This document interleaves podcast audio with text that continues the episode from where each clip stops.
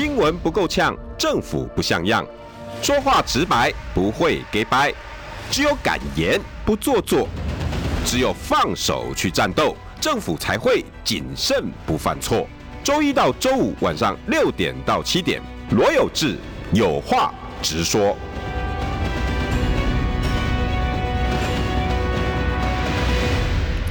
各位听众朋友，大家晚安，大家好。今天声音比较不一样，我是代班主持人杨指斗，欢迎大家收看每个礼拜一到礼拜五晚上六点到七点，如果是有话直说。那呃，不知道为什么哈，有志哥今天突然找我代起了班哈，大家知道他平常不太请假，那。呃，应该是身体跟情绪都没有什么问题啦，没关系，我们快快乐乐的迎接我们这个美好的周末。那也希望大家保持心情愉快哈，因为、呃，我知道最近、呃、北部是阴雨绵绵，那在这种情况之下，就容易让人家心生郁闷哈，会啊、常常觉得啊天气啊不好，不能出去玩，要关在家里面，看到就烦哈，空气中都有一段一点点忧郁的味道。好，所以啊关心身边的朋友也。照顾好自己。今天哦，我们节目哦，我们有资格交代，有一位特别来宾哦，是屏东县议员参选人黄明贤黄大哥。哎，啊，观众朋友大家好，指导你好，好久不见，是好久不见啊，明贤哥，好，今天是一个特别的日子哈，等于是我们啊，不管县市首长也好，或是议员参选人也好，哦，开始都有一些吉祥话，对不对？哎、欸，是，今天是我们抽签的大好日子。对，那想请教一下那个明贤哥啊，你自己抽到了几号呢？我是六六大顺六号，跟我上一届一模一样。是，那就只有那么简单，六六大顺就直接出去了哈。对，这是其实最简单的，对啊，好记就好。一瞬间，我们就是要赶快的哦，各个候选人知道自己的号次抽签之后，什么公车广告啊，哦，看板啊，全部的这个号次都上去了。那今天啊、呃，除了六号之外，你本来有没有预期抽到几个号码？那你自己的选区里面哦，本来有几个候选人，总共要抽几号出来？我们这边是屏东市的第一选区，然后是总共有二十五个候选人。那哇，你们二十五个候选人哦？对，差你们两个而已。哦，对对对对对对对，你们要抽几个啊？你们要总共选几个？我们二十五选十二。二十五选十二，那我那没竞争也是跟我们差不多激烈哈。对，因为我们大安文山区是二十七取十三个人。好，那呃，其实我一开始在抽签之前呐、啊，我是觉得说单数号都不错，单数号都不错，因为好记嘛，就是一个数字而已，一二一二三四五六七八九，基本上候选人抽到就很开心。那其实我一开始抽到二十六号，我是很绝望的。哦，我就想说，哇，二十六号好后面哦，怎么办？因为第一次选举嘛，没有经验。从后面算起来，嗯、第二个很好认。真的哈、哦，然后后来有人说，因为一一二六是投票日嘛，就一一二六投二六，哈哈，我就顿时心情开朗，就觉得，哎、好像捡到一个不错的数字，也也蛮好记的啦。是，那呃，我们现在屏东县的这个选情哈，因为这个我们今天这个礼拜这一整周。几乎都讨论了很多我们屏东县大家所关心的话题，因为南部长期以来也是大家其实都受够了民进党的统治哈，但是没有办法，好 就呃我也知道那个明贤哥，我们国民党在那边是相对无奈的啦，有口难言哈。我们在网络上面，或是我们那么努力的呃做一些呃改做一些这个反制好民进党的事情，新闻不报。然后南部很难发生哈，那最近刚好看到一个趋势哈，所以有必要我们在这里多多的推广，就是南部竟然有一个曙光在哦，屏东有机会反转吗？您觉得？我觉得有机会，因为这边执政超过二十五年了，确实是根深蒂固啦，这个绿绿真是根深蒂固，但是只要做久了哈，通常这个就会腐化，这是定律。那我觉得这次我们这边出现了好几个重大的政策缺失，从中央到地方都有。那中央就是种树百里，这个真的是天怒人怨。嗯，那地方的话有很多的经费是错置浪费的。那我在咨询里面都有提出，所以我觉得他们几乎已经忘记还有监督的力量在看着他们，所以才会倒行逆施，推出了许多就是你会觉得匪夷所思的政策。那也完全没有经过沟通。那也不愿意跟我们这些在地的民意代表来讨论，他们就忘这个恣意妄为。嗯，那，那像是种树百里，就真的是很惨烈。是哦，有接到地方上非常多的民怨，就对了。对，因为一开始哈，我应该是第一个来关注这个事情的地方民意代表。我一开始是我们会在各个脸书社团上都会参加嘛。那这个是访聊大小事，他们就在这个社团上面写说，哦，就是他们已经快挂了，为什么都没有来关心他们？嗯、那我就回说，到底是发生什么事，我们可以来介入关心。那因为我是屏东市这边议员，跟屏南地区有一段距离，但因为我们是县议员。所以就我就都可以关心啦。其实作为明代哈，像我们做政治工作，我现在还没选上，但是其实就有一些小事啊，帮忙反映、帮忙关心、帮忙发声，都是很重要。是，那我就上网查了，然后发看种树百里到底是什么事，不是种树而已嘛。然后我们的助理，我们就实际开车下去，发现网络上讲的几乎是不到百分之一的惨烈。我们那个车下去哦，大概开了四个多小时。那我想送回来哦，就是那个避震器回来，嗯，应该也坏的差不多了。然后轮胎也要重新再检测一下，看要不要紧。那是我第一次去亲身体验一下什么叫地狱之路。那哇，天比天堂路还惨烈啊。对对对，很惨烈啊。嗯、那真的是呼呼天不应，呼地无门，就是没有人关注这件事。那我就刚好是总咨询，我就立刻迅速的问一下县长，到底知不知道这样的事情。然后我发现哦，他们在咨询上也是跟我们打光枪，就是说会请他们重铺好，重铺好的时间，我那时候咨询应该是九月底的时候，嗯，那重铺好的时间是一月底，那整个工程完成应该是二月初，我就很讶异了，难道没有人跟你们讲说每一天都是煎熬吗？你不用骑车在那边上下班通勤，你也不用开车。对啊，其实我觉得南部人很。我我我必须要讲说很善良啦，很多事情哈，像我们如果哦有时候发生一些浪费公堂的事情，或者是有一些缺失，因为我像我是云林小孩，我有时候回云林哈，就觉得没有什么改变，哦那一条路上红绿灯就是坏掉了，然后我上一次看到已经坏掉，我这一次回去看到还是坏掉，哦 就是会有一些这种，也也许不是市府他不不去修理哈，但是。民众都觉得啊啊就这样子啊哦，非常非常乐天的这样子的一个一个反应哦，可能屏东对院的顺民啊，我觉得他们就是长期以来就是好像这种事好像是理所当然的，嗯，就这就是被喂养的非常的乖顺。对啊，你这样子这条路铺了，从铺好到你反应，大概过了大半年的时间。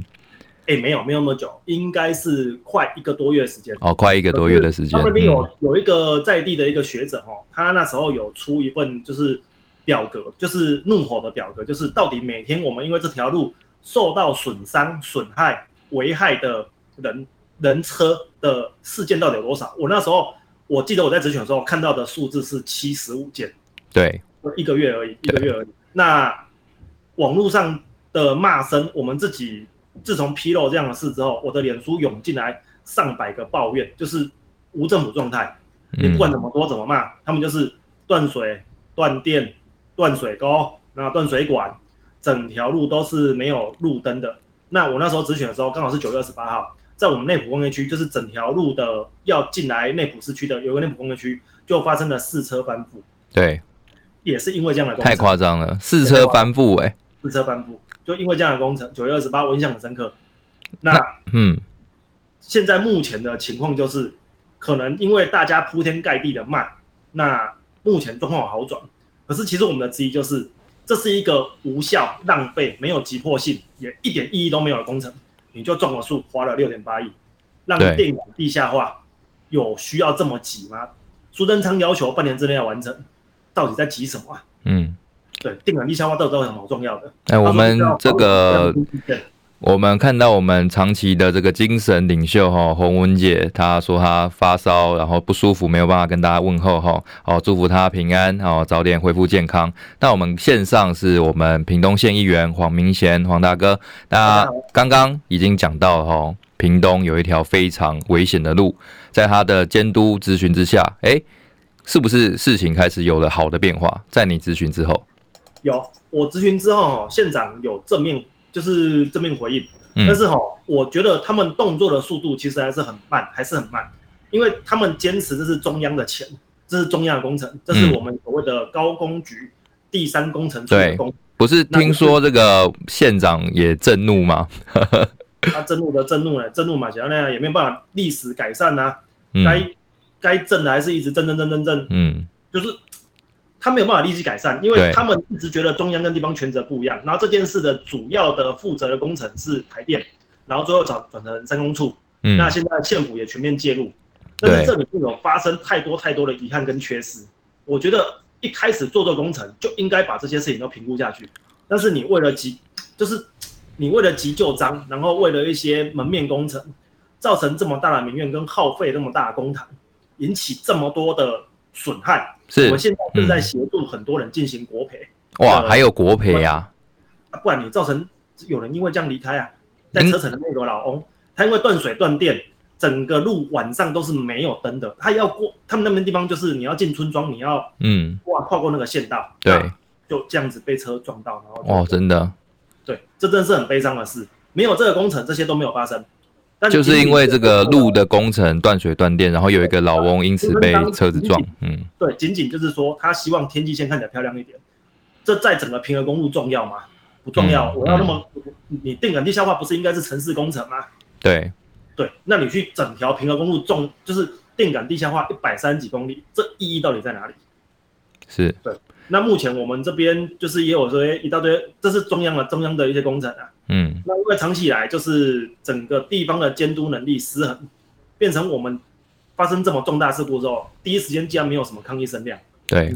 我想请教一下，这个是等于是中央的钱，然后啊、呃、由屏东县政府没有投标，还是全部都是都是中央？完全都是中央。中央。那那我们这个屏东不是有很多民进党的立委吗？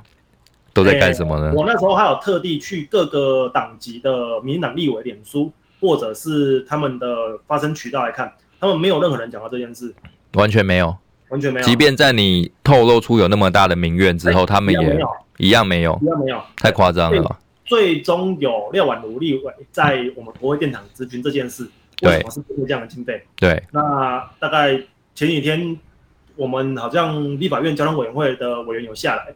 但是妙的是下来了，他们一样是在屏东县政府。你知道屏东县政府离屏南施工路段大概还有两个小时，那很远呐、啊，因为屏东是很长一条啊。对啊。我就一直想说啊，怎么你们不去做看看？嗯，不要上车去实际走访，看看到底政府在干嘛？对。那那一天这个交通委员会是哪几个委员下来来关心这件事情？我们也不晓得，哦、我们也不晓得，他们也没有告知我们说有谁下来，我们都是。事后经由事后配合，他们等于是专程来来屏东看这条有问题的路的吗？不是不是不是，也不是，不是来看这个，他们是来看我们。总共潘孟安县长推，从他上任之后推了六个重大交通建设，一直到他今年离任一事无成。嗯，哎，有高铁，高铁南延，高捷南延，我们的所谓屏中快道就是中东西向第二条高速公路，屏北快道以及屏南快道，还有所谓的恒春的那个。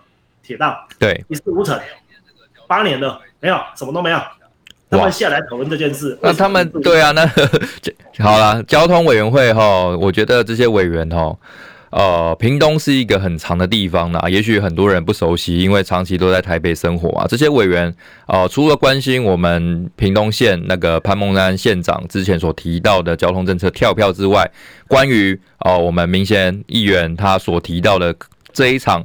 有如地狱，有如天堂路一样的这个颠簸的道路，应该也要实际去做做看，哦，去让屁股感受一下。更可怕的是，有人因此而丧失性命，但是立法委员却完全不管。哎，其实很奇怪的一件事情哈，因为过去我们在推重大法令的时候，常常会这样子去揶揄我们的这些应该说是政治人物啦，常常都是没有办法预防哈。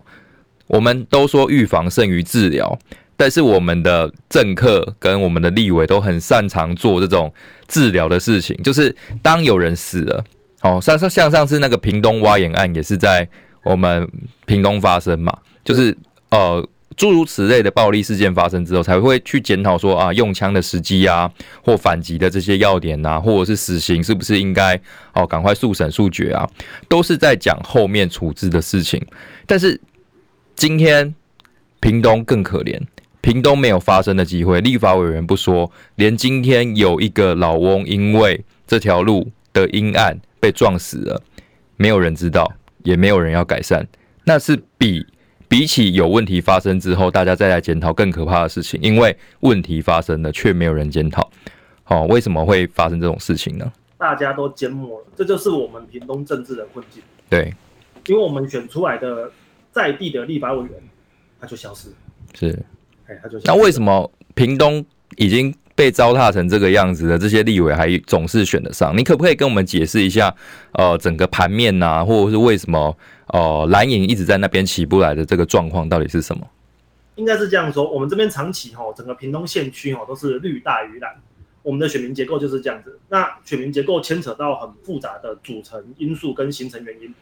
那目前我们的态势就是整个都是绿的，整个都是绿的，就算有部分是蓝的，其实我们某方面来讲，我们长期你知道，就是我们仅仅只是民意代表而已，我们没有行政权，对，我们手上也没有所谓的经费。对，或者是权力，对，其实很大部分都要向执政的县政府来妥协。那长期以来，因为我们没有办法形成制衡的力量，所以当我们跟他们开口要求资源的时候，自然而然的就是拿人拿人手短，吃人嘴软。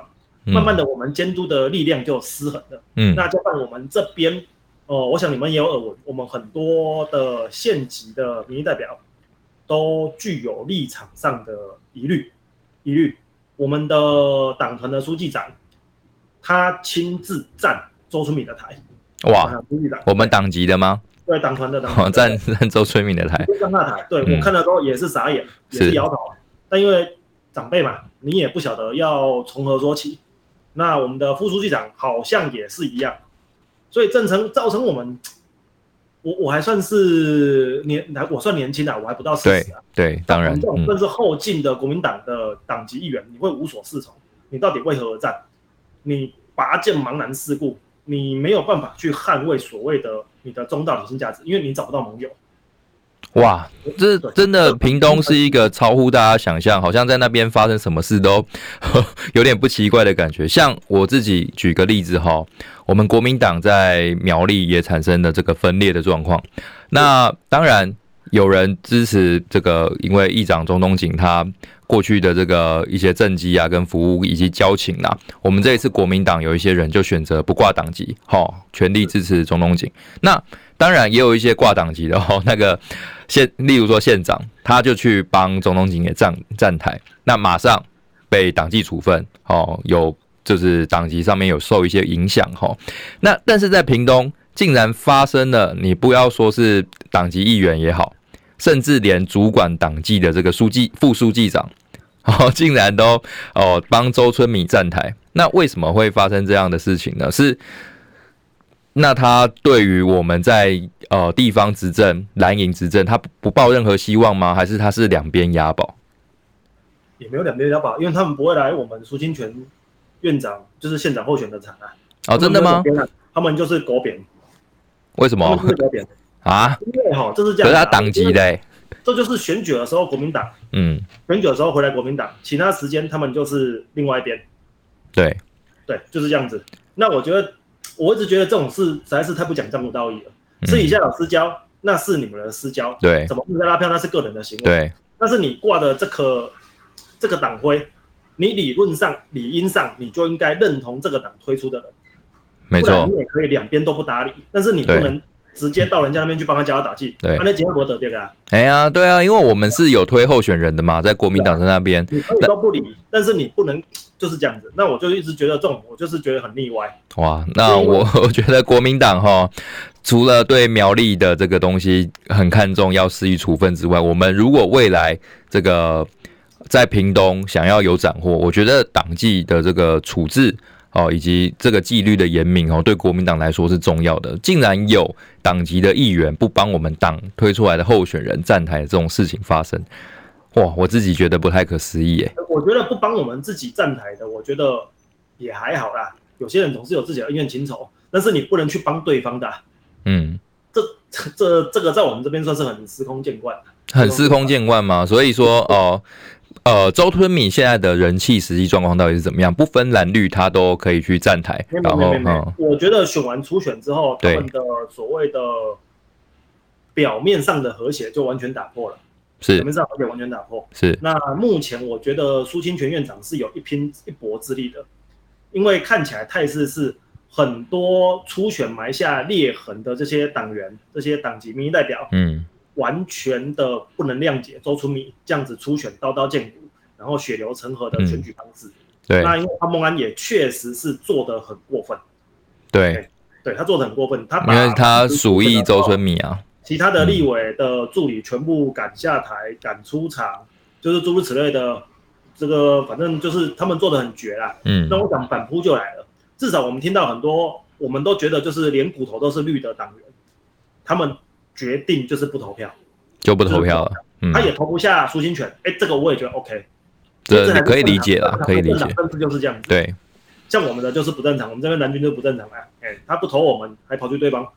那哎，他们那边就是 OK，我就是不投了。那我觉得虽然是没有到一来一回啦，但至少苏院长他的急起直追的态势是有的。是有哈，逐渐看到这个希望的感觉。对，逐渐看到希望，不会像之前那么的觉得疲惫啊。对，因为我们现在陈时中的发言人也是屏东这边的立委吼，应该都没有时间去补选。的立委，他就是应该要帮屏南地区民众发生的，只是它这是当分区，但他确实是屏东人在。好，晚点我们再哦休息一下，进个广告，等一下再进行分析，谢谢。新闻不够呛，政府不像样，最直白的声音。请收听罗有志有话直说。各位各位听众朋友，大家晚安，大家好哈。这里是礼拜一到礼拜五晚上六点七点，罗有志有话直说。我是代班节目主持人杨之斗。今天当然我们很开心哦，邀请到一位我们啊屏东县议员参选人黄明贤民选议员。大家好，朋友们，大家好，知道好。对，我们刚刚好聊到，因为这一个礼拜等于是一个屏东的特辑啦。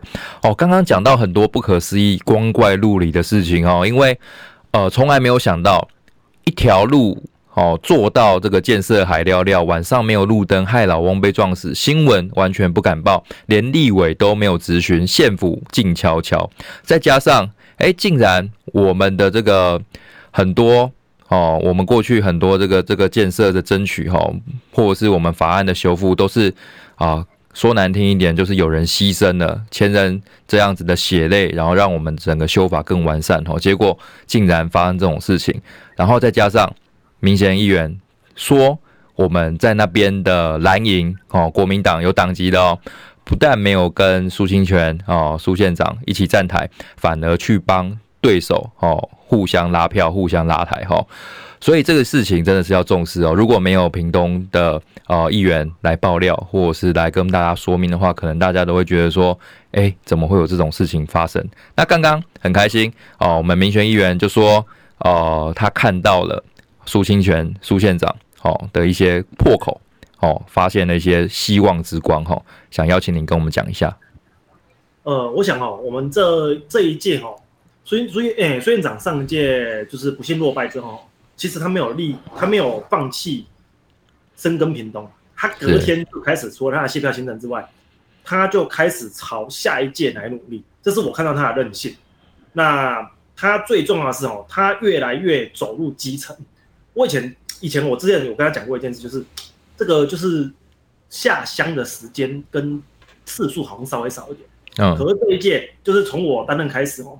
他很频繁的进入原乡，那进入乡下，去各个关怀据点，去各个协会、社区，跟每一个人寒暄问暖，然后询问他们的状况，所以才形成他现在非常有论述能力的一些政见。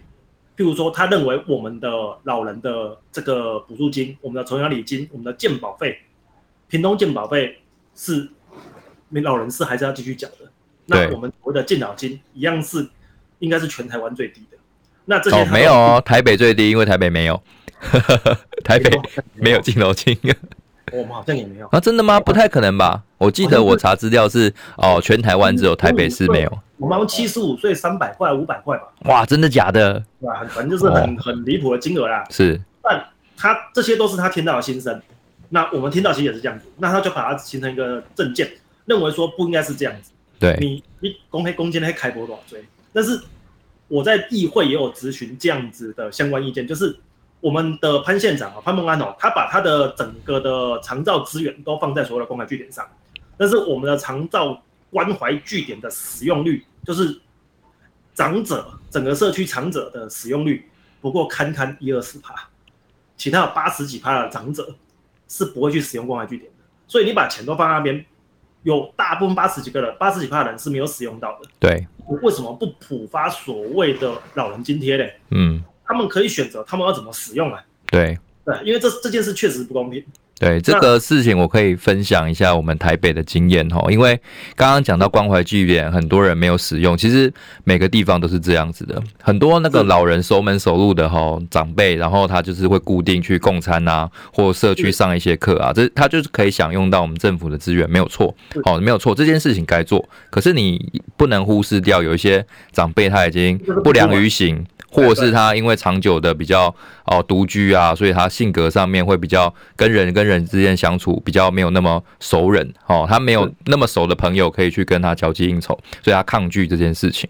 所以每年发重阳礼金有一个哦有一个过在过去台北市有一个功能哦，就是让我们的李干事可以去走访哦，也顺便探视一下家里的状况，哎有没有需要帮忙的啊？会打开门才发现哇，这个老翁已经。哦、囤物癖囤了很多吼，那就是叫清洁队来一起帮忙整理啊什么的，或者是他，诶，因为刚好就是看到，呃，可能重阳节最近好、哦、天气有变化，他病在床上，赶快可以去做一个紧急的处理吼。所以过去我们在发重阳敬老金的时候是有兼顾到这些事情，那就跟那个明贤兄讲的一样，如果说呃这个，我觉我觉得关怀据点这些长照，当然我们可以适量的来做，可是。为什么我们现在的屏东县政府竟然不发重阳敬老金呢？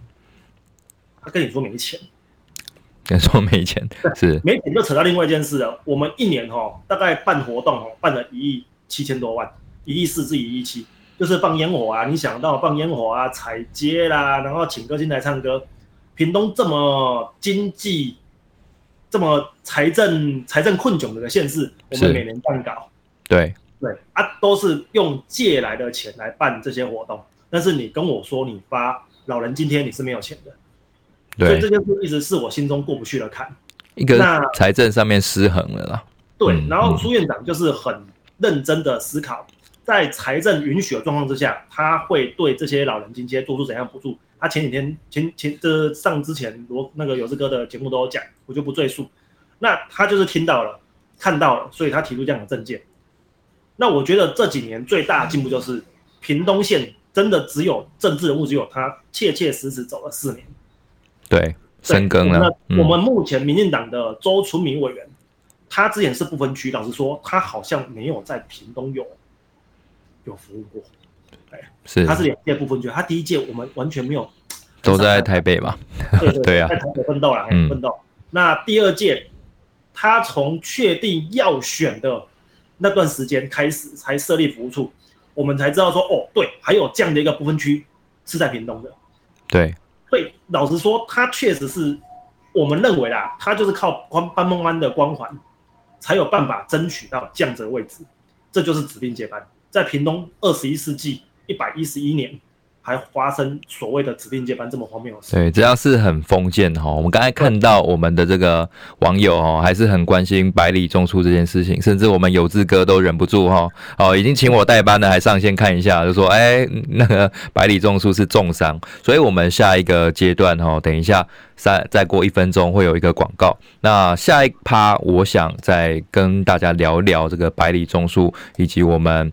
哦、呃，在那边的一些施政上面荒腔走板的地方哈。那哎、欸，现在还有一分钟的时间哦。是，我我我想要跟那个明贤兄报告哈。这一次的选举啊，有没有觉得很冷啊？还是在屏东有特别不一样的感觉？因为我在台北，我是觉得很冷。我觉得民众很冷，政治人物很热。因为我们第一选区其他选区我比较不熟，但是我们第一选区因为人太多了，所以我们相当的对爆炸，相当的竞争。对是，但啊，但是因为这次又卡到疫情，所以确实民众的，诶、欸，因为造势什么的很难请人出来。对啊，对，就是困难度还蛮高的。所以就是还是要继续努力拼，嗯，对，要继续努力这样。对，我们的六六大顺哈，六号黄明贤，请屏东的乡亲好朋友多多帮忙拉票，帮忙支持。我们进一段广告，等一下马上回来。新闻不够呛，政府不像样，最直白的声音，请收听罗有志有话直说。各位听众朋友，大家晚安，大家好，我是杨子斗。好，那今天是来帮有志哥代班哈，有多有志哥有事公出，所以交给年轻人来听听年轻人的想法。那今天同时我们非常荣幸哦，邀请一位线上的来宾，屏东县议员哦黄明贤。观众朋友，大家好，直斗好。好，记记得哈，那个屏东的朋友哦，在明显的选区六六大顺非常好记哈，看到六号盖下去就对了。好，然后我们台北当然蒋万安也是六号哈，帮忙拉票，一个呃屏东一个，台北一个，好六号六六大顺。好，哦，刚刚有朋友哈特别讲到这个我们百里种树，他说他上网 Google 哈只看到文字哈没有。呃，很多实际的内容可以参考，所以我我自己也是最近才听到这个话题哈，因为呃，有志哥很早就交代我说今天哈 哈我要来代班，所以我稍微看一下就是大家的这个脸书的发文，了解一下百里种树。那有一些朋友还不知道，请我们的这个呃明贤哥再帮我们解释一下。好，我们就从前后果讲哈。苏贞昌担任我们屏东县长三十年前的时候，他推了一个种树百里。那在平和公路种了树，那三十年之后，他觉得他种的并不好，所以他要卷土重来，所以他预计吼要重种树，大概种的我如果没有记错的话，应该是一百三十几公，一百三十一公里。那他还峡他还峡果了一件事叫做电杆地下化，因为光光只是种树吼，应该是大家工程费可能大家会分不平啊，那他就用了一个电杆地下化。啊，电杆地下化这件事没有在地方上听到任何人提出这个需求过，never，从来没有，这也是他们自己去发明的。那这两个工程就没有经过地方的通知，我问一问，没有几个议员知道这件事。那一直到我是收到脸书上的讯息之后才发现说有这样的一个工程，而且已经进行中了。哦，那也没听过什么公听会，我问了县府官员也没有人，大家只是知道有这个工程而已，他们也没找他们商量。嗯嗯。那护头蕊之后呢？那就开始噩梦开始。对，他们开始一开始是由台电来进行施工。那台电进行施工之后，但是荒腔走板，因为他根本就不是，他是做挖掘工程的，他根本就不是在铺设道面、道道路，所以整个的界面协调，包含水、包含电、包含路面、包含树，所有界面全部都是适当的。那些工程就这边挖一个补一个，挖一个补一个。整条平和公路就这样瓦烂了，然后当事故危害不断的产生的时候，我在议会做出咨询之后，那才有造成说县府开始关注这件事，是。那叫了很多的远警去维持交通，嗯嗯嗯，整天的交通，但是远景也一堆人来跟我抱怨说，他们的车子也坏掉。了，那条路就是塞呀，他要交通个屁，他要交安，他要交管个屁，整条路都是塞的，对。累死远景，这就是上长官无能，累死部署啊。那当维持交管的人、使用道路的人、挖掘的人，大家都觉得满心的不愉快。那苏贞昌勉强好像有听到声音了，才变成由三公处来主导。嗯，那他们就是比较专业的团队，那才在重新刨铺道路上，跟各个界面连接上有出现比较好的光景。但是这件事究其原因，就是他想要重新种树，仅仅如此而已。但是我们那些树吼都长了三十几年了，其实很多很多乔木，很多像木麻黄这种树种三十年，其实在恒中地区是很不简单的。他就这样把它挖掉，挖掉之后到底跑去哪里，没有人知道。哎、欸，我听那个有有粉丝讲话哈，他留言说那个种树的把全部原本种的都铲除，有价值的移走，没价值的都用怪手铲掉哈。也许木麻黄拿去，嗯，没有人知道，对，没有人知道。这个应该中央是可以监督的，这才是妙的地方。我觉得屏东的县议员哈，如果有心要做这件事情，可以有一个联署反制的，看呃包这个工程的这个厂商哈，干脆跟我们县府一定要要求他，但干脆十年二十年不能接县政府的标案。哦，也许可以去做这样子的反制啊，因为这个真的是我必须讲啊，糟蹋屏东人，怎么会有人可以忍受这样子的道路品质，而更何况还死了人呢？对。这就是我们百思不得解的地方，怎么他敢这样做？对，是因为我们长期的姑息，我们长期的忍受，长期的绿色，让他们觉得可以这样肆意的糟蹋屏东人。对，好，跟大家介绍哈，现在节目上面是我们屏东县议员黄明贤黄大哥，那。呃，我们刚刚除了讲到他是第一个提报百里种种树的这个民怨的这个民意代表之外，哦，他也做了一个创举哈，我在新闻上面看到，他是第一个，应该是第一个吧，就是呃，苏清泉跟柯志恩力挺跨过高屏溪推荐，是不是？是高屏连线未来无限。我们屏东跟高雄联动是真的很深，我们有很多的人是在高雄地区上上班上课。嗯那在高雄是怎么跟柯志恩委员结缘的呢？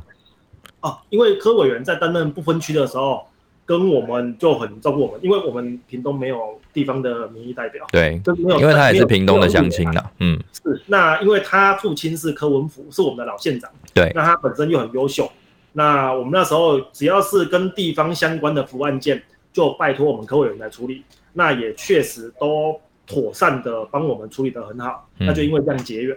对，那结缘之后，科委员就是一直常都一直有在持续跟屏东这边的互动。嗯，那那时候他也是我们这边潜在的县长的可能的对热门的人选。对对，對、嗯，没错。但是因为他认为他自己评估也跟苏院长有一番恳谈，那苏院长确实应该会比科科委员更适合，因为以连结度、以关心度与经营度，确实都是朱院长比较适当。嗯、那他就。嗯为我们高雄来继续拼搏，这样子。对，其实柯委员对屏东也是有有感情的啦，所以呃过过去当立委的时候也很照顾屏东。那特这次特别下去啊、呃，屏东有没有提出一些屏东跟高雄共同的政见给大家参考？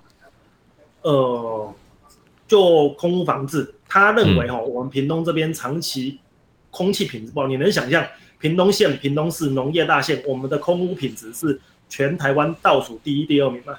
嗯，哦，真的是，真的很扯。那这都拜我们的林园工业区，就是大连、新达两个电厂，他们因为长期燃煤，然后因为地形地貌关系，一直废气一直往我们屏东这边过来，那我们就是非常无辜的受害者。那这件事在潘孟安的时代是无法可解的，他唯一能做就是。等到空气真的很不好了，他在跟我们的高雄这边反映说，是不是能够降载一下？嗯、那不要让我们这边污染这么严重，排火数字难看。对，但是事实上他们没有从根本上去解决问题的能力，没有。那柯委员这边是认为说，等到他如果他顺利当选连任了，他会来跟我们屏东县总监做一个高频空气污染防治的联联制计划。要怎么样降低我们的燃煤？要怎么样来约束我们这些工业区的工厂？你们不能够制造排放这么大量的这个废气。对，那还有我们的屏东第二条东西向快速道路，那也是我们屏东市、我们屏东县发展的重中之重。这些都需要靠柯市长有顺利当选之后，来加快他的骑乘跟脚步。对，我们也很期待柯志恩啊、呃，市长候选人可以旗开得胜哈，慢慢的把这个比数给拉近。那当然，我们今天还是要讨论一下屏东县长的这个选情状况，因为最近几份民调发现，民调有渐渐的把它拉近的这个差距哈。那我相信呃，以明贤大哥哈，你在第一线的观察，应该是比我们在台北市看呃这个新闻更精准啦，因为我们刚才所提到哈，这这是这个是。在屏东县有一个很奇怪的这个呵 呵现象，就是我们国民党籍的这个议员或者是参选人哈，他不去帮苏清泉站台，反而去帮周春米。那在周春米的民调跟苏清泉逐渐拉近，甚至我们有可能翻盘逆转的时候，哦，这些议员的反应是什么？或者是这个明星，你有没有觉得说有一些改变呢？嗯，其他议员怎样，我是比较不知道。对，但是明星哦，我觉得是有的，尤其是像种树百里这件事，种树百里重创了民进党在平南的选情，所以周春敏才会赶快去协调所谓的高层，让三公处尽快的来重新跑步。嗯，不然他们应该是会一路摆烂到一月底。对，一路选到我玩到挂。对他们，因为民调，他们就他们就是这样的一个政党。嗯。民调很差了，他们才会警觉。对，不然他们都一直觉得无所谓，反正再怎样，平南地区都会投他们啊。确实，平南真的很绿啊，绿爆了。嗯，对，大概十个里面有八个是绿的吧。我我个人是这样觉得啦。但这一次的这个民怨很明显吧？对，我觉得这次已经反扑到他们受不了了，他们才会做出改变，才会进行关心，进行一些所谓的介入。对，不然真的是，我是觉得真的是求助无门啊。是，因为我我应该是。九月二十几号的时候提出这样子的的的诉求。现象，对对对。对，那把它找出来，嗯，还有新闻出来说啊，铺的很漂亮了，铺的很漂亮，不要脸，这件事我那以前烂的时候，对对对，他竟然还敢说铺的很漂亮，看到天际线了，我就觉得这那之前的损害，那那些枉枉死的人命到底要怎么算？对。就继续，对啊，就继续修饰啊，就啊、呃，人命的报道都没有见报哈，没有在新闻上面，然后这种啊、呃、粉饰太平的东西就一直出现。他们介意民调，那民调出来，介意选票，有起来了，他们才警觉，不行，赶快要来逃，要来就是要来补救了，对，就是他这样的逻辑。哦，那个民选议员哈，就是我们的这个粉丝有说啊，那个重铺没有用，只重铺汽车道、机车道没有重铺哦，所以啊，可能在屏东看有没有这样的现象，您可能也可以去哦帮大家关心一下。我再去看看，嗯、因为这个因为最近在忙选举，确实也没有往屏南那个地方去。对，那我再去看看。那像呃，因为苏清泉院长哈，我们都知道在屏东。已经其实啊，所有的新闻啊，所有的媒体啊，呃，绿的被把持很多很久嘛。是。那都有他的声音。呃、没错，没错。那像是苏，像我们的苏县长候选人啊、呃，以及像您在屏东要怎么去做一个突破呢？有没有觉得说想要发展自媒体还是什么呢？呃，苏院长的，我觉得他的脸书经营的目前是有比较接地气。那他的下乡勤劳的程度跟频率。也相当的高，嗯、我大概几乎两三天就会在屏东市遇到他一次。嗯、那么屏东幅员相当的广大，嗯，他一天的行程应该都二三十个，那个我也有跟着跑过，那确实是铁人般的行程，嗯嗯嗯。那他对于民众的倾听，他也是愿意花时间的，他不是手握一握了就跑了，对，他是真的会蹲在那边跟你那边讲，那跟你讨论，跟你论述他的观点跟他的政见，那我觉得这都是相当接地气的一些表现。我们需要就是这样一个，你至少愿意听我讲。的县长，那我想其他的政党的县的候选人到底是怎样的，我们就就也不不批评这个啦。但是我觉得，像孙院长表现出这样的特质，那也确实身体力行这样的行为，我觉得他就是一个值得托付的县长候选人。是，那有越来越好趋势，因为整个的，比如说我们提到这些比较差劲的缺失，比较差劲的施政，他、嗯、都有很接地气的做评论，然后提出解方。说如果是他的话，他会怎么做？对，一定要提出解决方法了。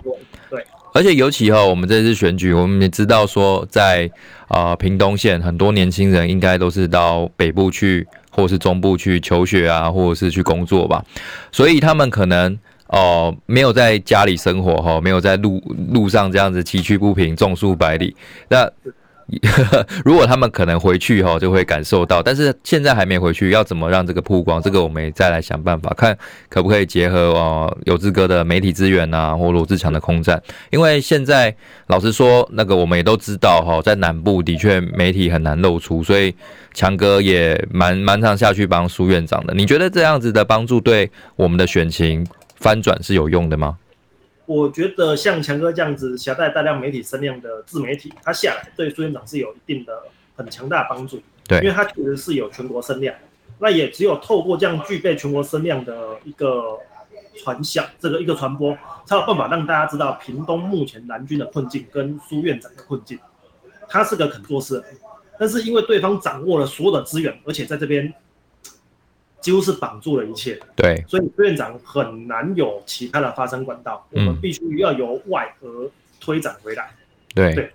那我觉得强哥或者是像有志哥这样子，我们要一个发声的平台跟管道。那我们要把这些中道、理性而且正确的想法，跟我们的态度，跟全国或者是屏东的乡亲们说。